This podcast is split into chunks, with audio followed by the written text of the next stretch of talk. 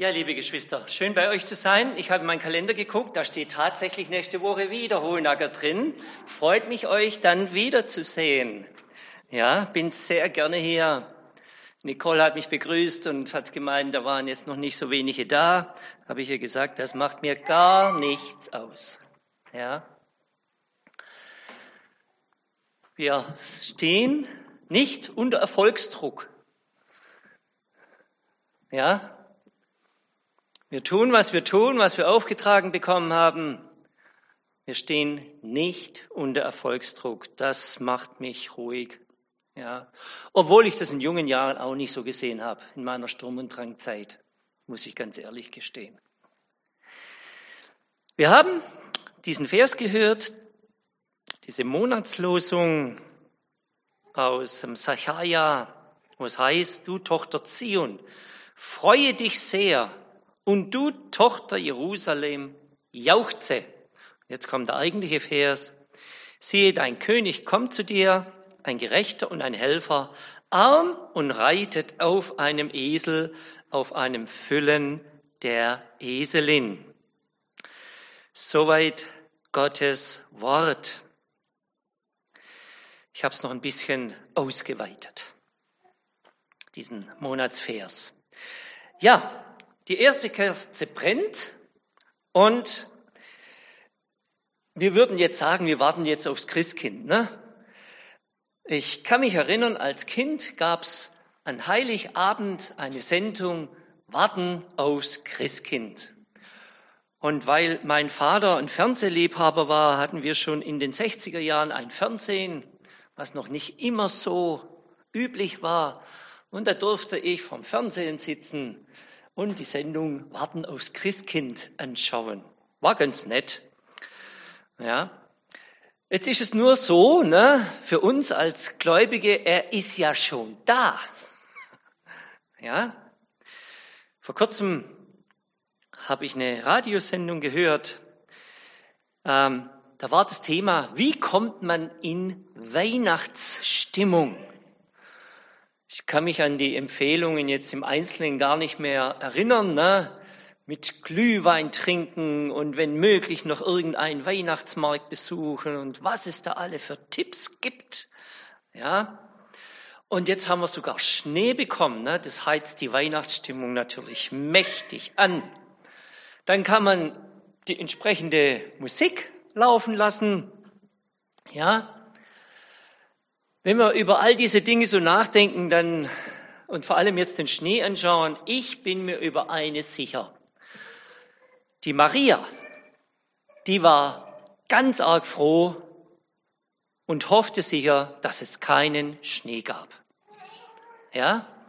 Wenn man die gefragt hätte, was sie gerne haben wollte, eines sicher nicht, Schnee in einem zugigen, luftigen Stall, ne, wenn ich da an den kleinen denke, sehe, ne, ähm, möchte man nicht in einem bei Schneefall bekommen. Ja, und dann stehen wir als Christen ja, oder da gehe ich jetzt von mir aus, bitte vergib mir, dann soll ich an Weihnachten etwas ganz besonders feiern, das ich eigentlich jeden Tag feiere. Das machen wir ja in unserem Gebeten, bringen wir das zum Ausdruck. Danke, Herr Jesus, dass du auf die Welt gekommen bist. Ja, das feiern wir doch im Grunde genommen jeden Tag. Ja. Manchmal, da wünscht man sich gegenseitig eine besinnliche Vorweihnachtszeit.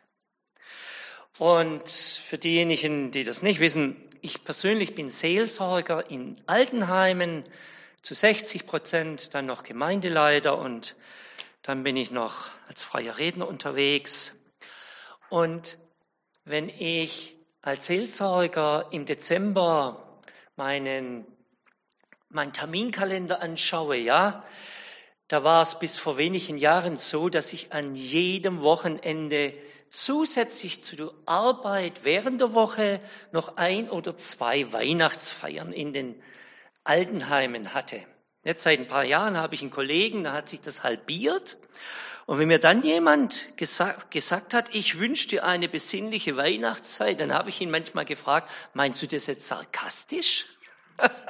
Was ist da noch besinnlich dran? Ja, gibt's doch diesen netten Text. Äh, Stille Nacht ist dann, wenn die, wenn die Hausfrau total entnervt unterm Weihnachtsbaum liegt. Ne? Und da habe ich mir gedacht, so, so fühle ich mich dann im Dezember auch mal. Was ist daran noch besinnlich? Ja? Wo soll man denn da die besinnliche Zeit herkommen? Ich nehme an, euch geht's auch so. Das Haus soll rausgeputzt werden, auf Vordermann gebracht und das Fest vorbereitet, dann all die Geschenke und man möchte niemand vergessen. Ich meine jetzt auch im Guten, ja, dass man auch ähm, Leute beschenkt, die eben dann etwas vom Evangelium haben und, und, und. Und man kommt da so mit dem letzten Atemzug an Weihnachten, an Heiligabend an. Ja, und jetzt lesen wir hier diesen schönen Text vom Sacharja, dem Propheten, der hier etwas in der Zukunft sieht, was bei uns zum Teil schon eingetroffen ist, wenn man das ganze Kapitel betrachtet, aber eben nur zum Teil. Siehe, dein König kommt zu dir, ein Gerechter und ein Helfer. Die gute Nachricht ist, er kommt wieder. Ja? Die schlechte Nachricht ist, an Weihnachten, er ist schon da. Und du hast Weihnachten nicht verpennt, er ist wirklich schon da. Ja? Jesus ritt auf einem Esel. Und eventuell, nehme ich an, hat er das zweimal getan, als er in Richtung Jerusalem ging. Bethlehem ist ja in der Nähe von Jerusalem. Nehme an, dass sein Vater seine Frau Maria auf einem Esel hochgradig schwanger mitgenommen hat. Ein Pferd war sicherlich um einiges teurer, Esel war das übliche Last- und Reittier. Dann ist er ein zweites Mal, dann richtig wirklich nach Jerusalem mit einem Esel. Und das hatte eine Bedeutung. In der damaligen Zeit sind im Nahen Osten Könige, wenn sie in friedvoller Absicht kamen, auf einem Esel geritten. Wenn sie in schlechter Absicht kamen, dann sind sie auf dem Pferd geritten. Also hat es eine ganz besondere Bedeutung gehabt. Und wir wünschen uns alle, dass einmal alle Kriege vorbei sein werden, dass Christus einmal kommt und all das vorbei sein wird. Ja, was sind das für Situationen, ja, wo man im Augenblick außer Gebeten noch nicht einmal eingreifen kann, wenn Menschen zum Spielball der Politiker werden, wenn wir da dran denken an die armen Flüchtlinge, die da rübergekarrt wurden nach Weißrussland und jetzt da zwischen den Grenzen, ähm, wir können es uns gar nicht vorstellen, gell? leiden, frieren, weiß nicht, wie die übernachten, wie sie versorgt werden. Ja. Und wenn all das mal ein Ende hat. Ja, jetzt habe ich euch einen Haufen schlechte Nachrichten gegeben, aber jetzt die gute. Man kann in den nächsten dreieinhalb Wochen übers echte Weihnachten sprechen. Stimmt's? Allerdings nach dem zweiten Weihnachtsfeiertag hört es traditionsgemäß ziemlich schnell auf.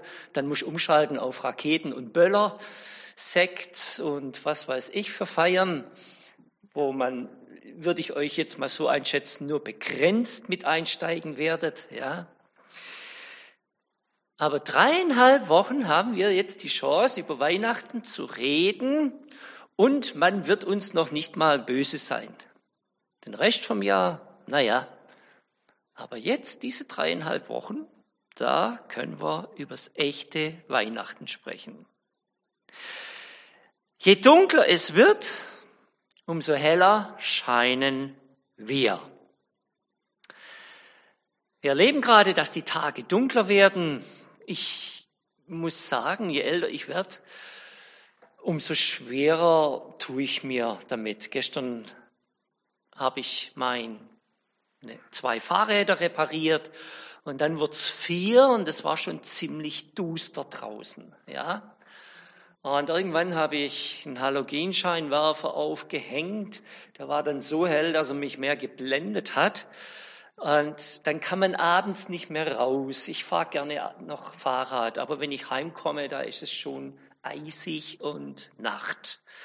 Da weiß ich dann auch, weiß ich auch nicht mehr, trotz Beleuchtung, wer dich auf die Haube nimmt. Ja. Aber je dunkler es wird, umso heller scheinen wir, weil wir ein Licht haben.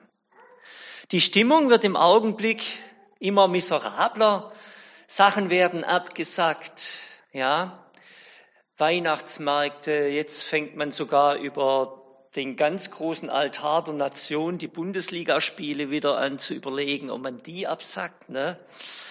Ähm, müsste man eigentlich, wenn man Weihnachtsmärkte absagt, aber ich weiß es nicht. Ich kann das jetzt virologisch nicht so beurteilen. Ja, auch wir denken daran, in Backnang haben wir wieder einen Gottesdienst draußen geplant mit einer lebendigen Krippe. Letztes Jahr durften wir das durchziehen, allerdings ohne Tiere. Wie es dieses Jahr wird, weiß ich nicht. Ich hoffe, dass wir unsere Schafe, Kälber und hoffentlich auch Esel da ausstellen können und die Kinder es dann streicheln dürfen. Ja, und sie natürlich ein Teil der Weihnachtsgeschichte sein werden. Aber wir wissen es nicht, wie es sein wird. Wenn wir in solch einer Stimmung sind, ja, und das, das wie soll ich sagen, das, das, die, die Spitze des, nicht des Eisbergs, sondern die Spitze von allem, das mündet ja in Weihnachten, ja. Je kälter und je mehr gefeiert wird, umso größer die Gefahr. Also da wird ja wohl irgendwann an Weihnachten oder nach Weihnachten wird wahrscheinlich die virologische Spitze sein und je nachdem, was für Maßnahmen ergriffen werden, wird sie auch wieder irgendwann Richtung Frühling runtergehen. So, paradox, gerade an Weihnachten ja, war ja letztes Jahr schon. Ja, da, da muss man ja auch manchmal sagen, lieber Herr, könntest du dir nicht eine bessere Zeit aussuchen? Aber wenn wir in die Bibel reinschauen, ja, dann war es so, dass Jesus sich keine schöne Zeit ausgesucht hat. Er kam in einer außerordentlich schwierigen Zeit. Da waren die Römer da. Und die Römer, die hatten so die Gewohnheit, die nahmen sich, was sie wollten. Die nahmen dann immer nur so viel, dass sie nächstes Jahr wieder was nehmen konnten. Ne? Wie heißt es so schön? Ähm, zu viel zum Leben, zu wenig zum Sterben, ne? so dass man die Leute eben noch irgendwie bei Laune hält. Ja, haben sie halt an Steuern rausgesaugt. Wie der Herodes es geschafft hat, dann trotzdem noch diesen größten Palast aller, äh, größten Tempelanlage aller Zeiten zu bauen, fand ich interessant. Ja. Ja, war Ausbeutung da, dann waren diese Revolten da. Das heißt, immer wieder haben sich, ähm, haben sich Gruppierungen um irgendjemanden geschart, der die Römer austreiben wollte. Dann gab es dieses heuchlerische religiöse System, die Pharisäer und Schriftgelehrten. Ja, die Pharisäer, die haben ja zumindest nach außen hin versucht, alles gemäß dem Wort Gottes zu machen, auch wenn sie viele Dinge erfunden haben, was da nicht drin stand.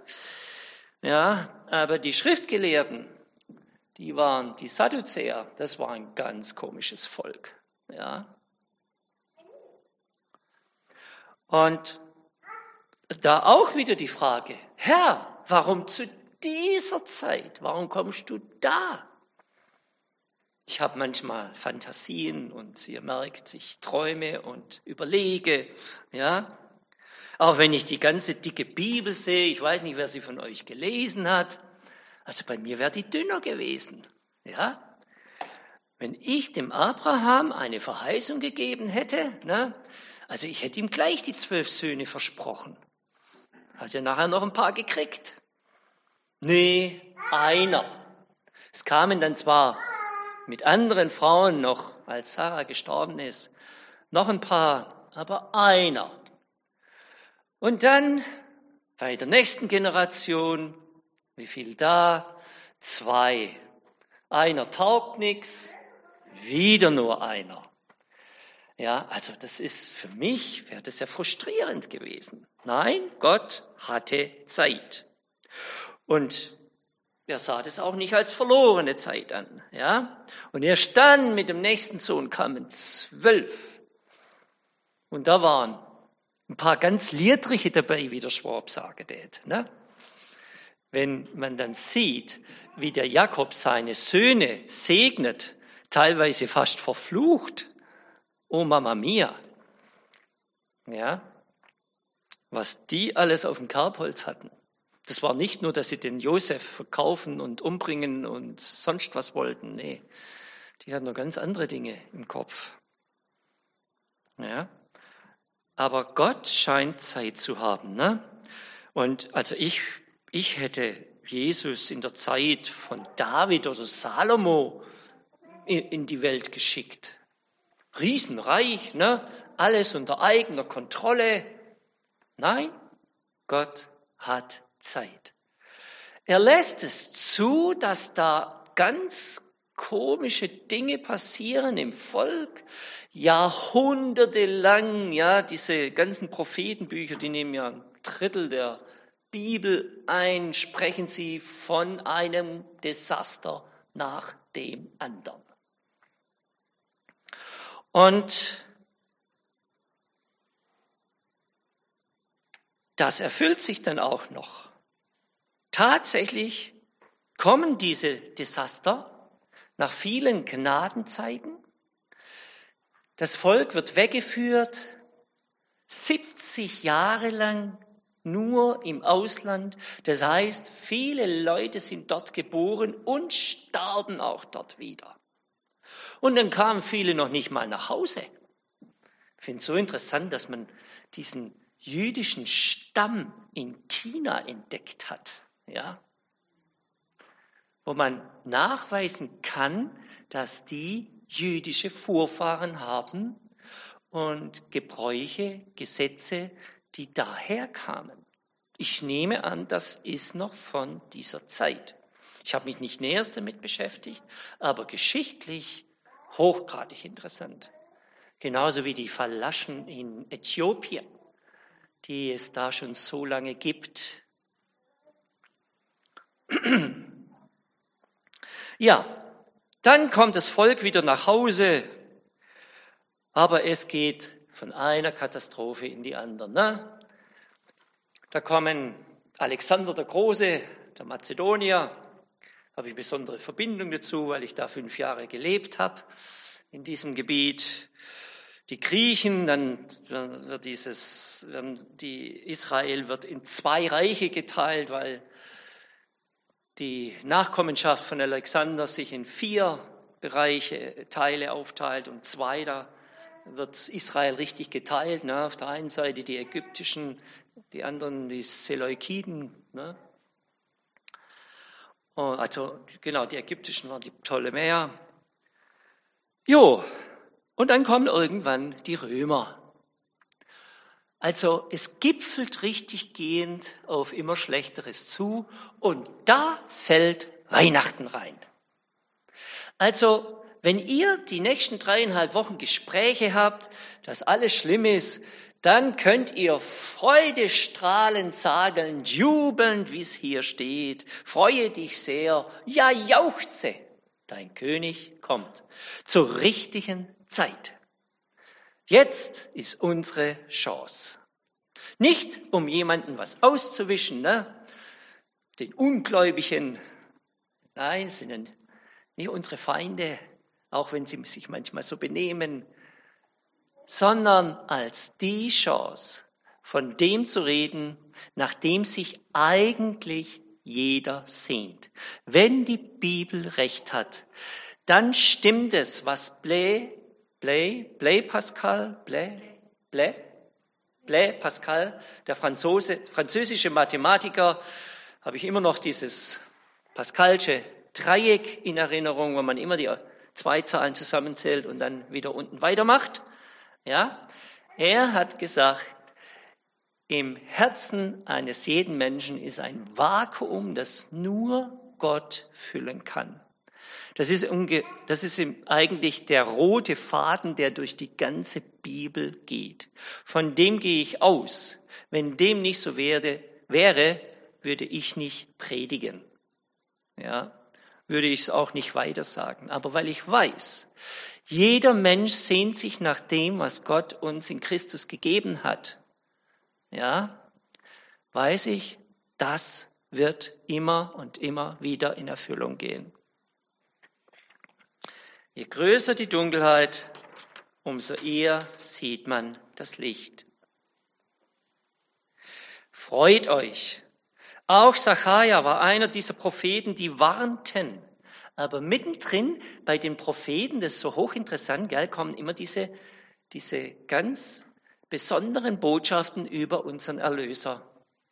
Jesaja warnte, aber dann dieses Kapitel über unseren Erretter, 2, 53. Er warnte und dann diese Verse, Jesaja 40, wo er darüber spricht, dass wenn wir müde werden und fallen, dann werden wir sein wie die Adler. Ja, immer wieder so Lichtpunkte in den Propheten. Da steckt immer so ein Lichtstrahl drin. Ja, wir lesen, dass er kommt, ein König, ein Gerechter und ein Helfer. König der Herzen. Manchmal da, wenn, wenn, mich jemand, wenn mir jemand sagt, dass er Atheist ist, dann, dann, dann wage ich zu fragen, ja, feiern Sie kein Weihnachten? Ah, doch. ja, ah, doch. Einer hat mir mal gesagt bei einem Gespräch, dass er konsequent nicht Weihnachten ausführt. Das war aber bei einem Trauergespräch, wollte ich nicht weiter ausholen. Ja, die hatten genug es waren Geschwister und die waren sich nicht eins. Am Schluss haben sie sich noch in die Haare gekriegt.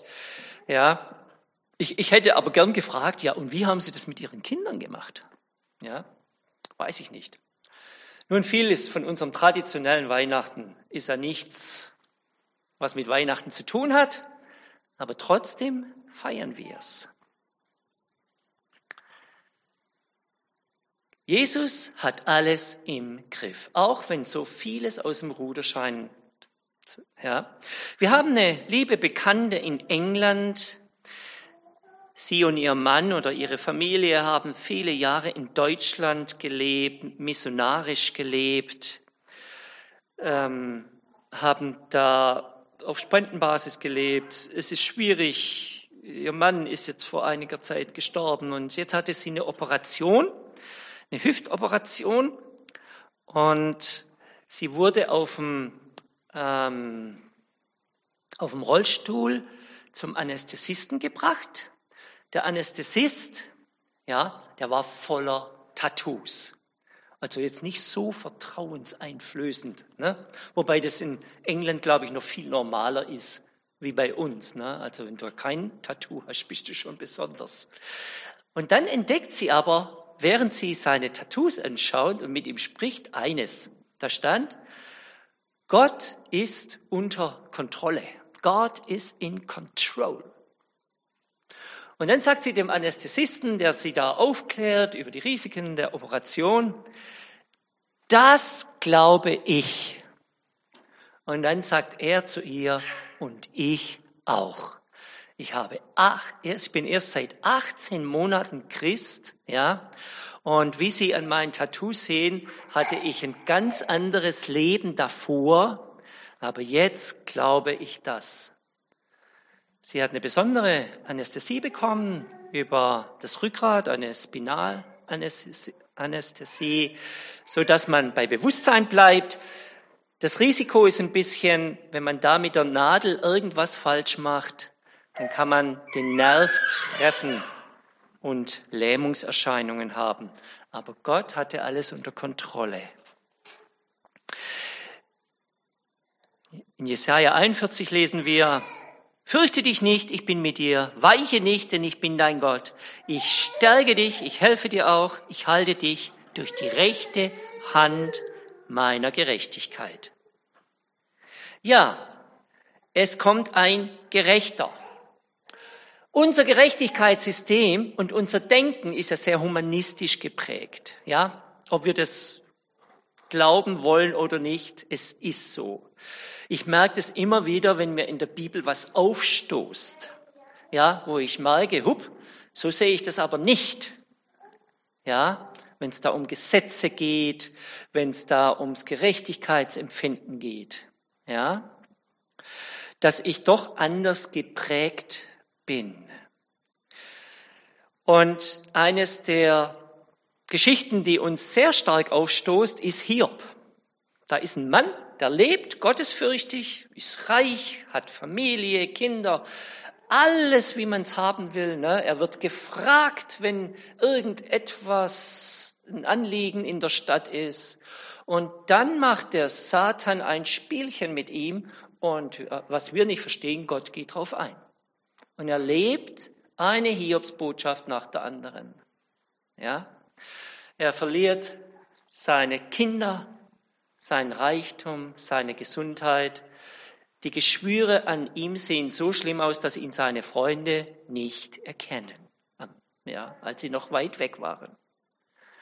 Er weiß nicht, was mit ihm passiert. Er weiß es nicht. Und trotzdem mittendrin sagt er, ich weiß, dass mein Erlöser lebt. Ich bin davon abgekommen, in meinem Leben Antworten zu wissen, die ich doch nicht wirklich weiß. Wenn mich irgendjemand fragt, ja, warum muss jetzt der so leiden? Oder demjenigen, der so ungerecht ist, gell, dem geht's anscheinend so gut, ist auch in der Bibel, wird es immer wieder aufgenommen, dieses Thema. Ja. Dann sehen wir, das ist etwas, was uns bewegt. Hiob bekommt nie eine Antwort. Aber er bleibt beim Herrn. Er verzweifelt fast daran ja? Er argumentiert mit Gott, aber er bleibt bei ihm. Und er wird am Ende gesegnet. Und als er diesen Ausspruch macht, ich weiß, dass ich, mein Erlöser lebt, wusste er nicht, wie die Geschichte ausgeht. Das ist die große Sache. Ne? Er wusste nicht, wie die Geschichte ausgeht. Ich habe mir schon mehrere Reportagen und auch die Geschichte angehört und gelesen von Shackleton. Das war diese Antarktis-Expedition, wo ich meine 60, 70 Männer aus England versucht haben, den Südpol zu erreichen und kläglich scheiterten und wie sie über Jahre, nicht nur Monate, Jahre in diesem Eis ausgehalten haben. Sie wussten nicht, wie die Geschichte ausgeht und immer wieder haben sie sich überlegt, einfach sich gehen zu lassen und zu sterben. Heute kann man sagen, es ist gut ausgegangen. Aber wenn du drin steckst, wusstest du es eben nicht. Aber bei Gott zu bleiben, das bewirkt etwas, auch wenn man gar nichts sieht. Ja, seine Freunde sagen sieben Tage lang nichts. Muss man sich mal vorstellen. Du kriegst Besuch, ja, und redest sieben Tage nichts. Sie halten mit ihm einfach die Spannung aus. Das ist für mich eine Botschaft. Wenn etwas passiert, was Schlimmes, die Spannung aushalten mit den Familie, Freunde, wem auch immer es passiert ist. Nicht weggehen. Ja? Ich muss keine Antworten wissen. Sage ich auch immer meinen Pflegekräften, unseren Pflegekräften, nicht meinen. Ja, ihr müsst keine Antworten sehen, warum das jetzt so war, warum das jetzt so war. Müssen wir nicht. Wir sind einfach da, wir halten es aus, wir ermutigen, wir müssen keine Antworten wissen. Die weiß Gott. Gott ist trotz allem gerecht. Hundertprozentig. Das wird bei diesem Beispiel deutlich, als man die Ehebrecherin vor Jesus bringt und sagt so ganz, jetzt sage ich mal fast lüstern, so, jetzt, was sollen wir mit ihr tun? Ne? Was sagst du, Herr? Und sie freuen sich auf ein Spektakel, ne? egal was er sagt. Sie ist falsch. Er predigt Liebe. Tja, wie kann er Liebe predigen, wenn sie jetzt gleich gesteinigt werden wird? Na, sie reiben sich schon die Hände. Und dann kommt er mit dieser faszinierenden Antwort. Das ist so was Großartiges. Keiner hat damit gerechnet. Und er hat sie alle bloßgestellt, die da sich als Richter schon aufgespielt haben. Wer ohne Sünde ist, werfe den ersten Stein. Phänomenal. Ja? Phänomenal. Und jetzt passiert etwas. Wir verstehen es nicht. Gell? Wir verstehen zum Beispiel schon gar nicht, warum die den Mann nicht mitgebracht haben. Also Ehebruch, so wie ich es kenne, gehören da immer zwei dazu. Ne? Haben sie ihn geschützt, gedeckelt? War es ein Freund von ihnen? Haben sie Angst, dass sie selber erwischt werden? Weiß man ja nicht. Ja? Und jetzt passiert etwas, wo deutlich wird, was Jesus im Sinn hat. Alle Richter gehen. Einige hatten vielleicht schon die Steine in der Hand. Ich weiß es nicht. Haben sie irgendwo so abgelegt, dass niemand sieht? Und ganz kleinlaut gehen sie. Und was passiert? Die kürzeste Bekehrung aller Zeiten. Ja, kommt hier zutage. Ohne Bekenntnis. Jesus fragt nur, na, ist da noch jemand, der dich verurteilt? Und was sagt die Frau? Nein. Aber sie geht, erlöst, errettet und ich bin mir auch sicher, innerlich geheilt nach Hause. Das ist Gerechtigkeit, wie Gott es macht. Wir im totalen Chaos gibt Jesus eine Begegnung und es wird gut. Es wird Errettung, Heilung, Heilung des Herzens wird zuteil. Ja. Und er ist ein Helfer. Je nach Übersetzung in der Elberfelder heißt, er ist ein Sieger, er ist siegreich. Ich würde mich freuen und ich nehme an, ihr auch, wenn die Leute uns die Bude, sprich die Kirche einrennen würden. Oder? Das tun sie leider im Augenblick noch nicht, aber es wird mal so sein. Steht in Micha 4. In den letzten Tagen aber wird der Berg darauf des Herrn Haus ist, feststehen, höher als alle Berge und über alle Hügel haben. Und die Völker werden herzulaufen. Und viele Helden, Heiden werden hingehen und sagen, komm, lass uns hinauf zum Berge des Herrn gehen und zum Hause des Gottes Jakobs dass er uns lehre seine Wege und wir in seinen Pfaden wandeln. Denn von Zion wird Weisung ausgehen und des Herrn Wort von Jerusalem. Das können wir nicht so wirklich beschleunigen, teilweise sicher. Ich denke manchmal, die Allianz Gebetswoche, die sollte eigentlich vor der Weihnachtszeit sein, ne? weil da wäre ja die Erntezeit. Das ist nur so ein Gedanke. Ne? Aber trotzdem, Gott wird das einlösen. Wir hatten für diesen Herbst eigentlich einen Alpha-Kurs geplant als Gemeinde und haben auch den Viktor schon angefragt, ob wir das bei Ihnen machen könnten in Backnang. Und das war auch schon alles gebongt. Und dann haben wir gemerkt, weil jemand, der Mitarbeiter, abgesagt hat, das schaffen wir als verbliebene Mitarbeiter nicht. Und ich habe ihn wieder abgesagt. Aber um überhaupt Alpha-Kurs starten zu können, muss man das im Internet eingeben und da wird es dann überall bekannt gemacht. Jemand, der sagt, ich suche einen Alpha-Kurs, der guckt danach, gibt seine Postleitzahl ein und sehe da, man findet den nächsten. Und so kam eine Anfrage, ja, bevor wir angefangen haben. Und ähm, das, war, das fand ich hochinteressant. Mussten wir jetzt leider absagen, aber letzten Freitag ähm, haben wir Besuch gehabt. Da kam dann ein Mann, der eben Interesse hatte, hat mir seine Geschichte erzählt, wie es dazu kam. Und da habe ich mir gedacht, wow, ich habe gar nichts getan. Und jetzt kommt da jemand. Ich meine, das ist ein schwaches Bild von dem, was hier steht. Ja, ich meine, hier geht es um Menschen, Massen. Ja? Aber trotzdem dachte ich mir, wow, solche Dinge passieren auch noch. Ja, wir haben gemeinsam gebetet und dann überlegt, wie wir weiter fortgehen und eben eins zu eins Jüngerschaft betreiben. Ja, wir lesen gemeinsam die Bibel und überlegen, wie setze ich das im Alltag um? Was bedeutet es für mich? Ja, das können wir jederzeit machen. Ja. Wie gut ist, ist es, und das meine ich wirklich ernst, dass wir nicht irgendwie, wie sagt man heutzutage, I don't have to perform. Also ich muss nichts beweisen. Ja, ich muss keine Veranstaltung abliefern. Ich kann einfach nur mit jemandem Gottes Wort lesen, gucken, wie setze ich das um. Freunde von mir machen das ganz konsequent mit Flüchtlingen in Griechenland und mittlerweile jetzt in Deutschland die haben innerhalb kurzer Zeit 400 Leute getauft, fast alle aus muslimischem Hintergrund. Und wenn man sich offiziell im Meer taufen lässt und das die anderen sehen, ja, dann bedeutet es für sie so viel wie, wenn ich jetzt zurückgeschickt werde in den Iran, dann blüht mir Schlimmes. Also die meinen das zum großen Teil sehr ernst. Gott ist hilfreich. Ja? Und das möchte ich euch einfach mitgeben.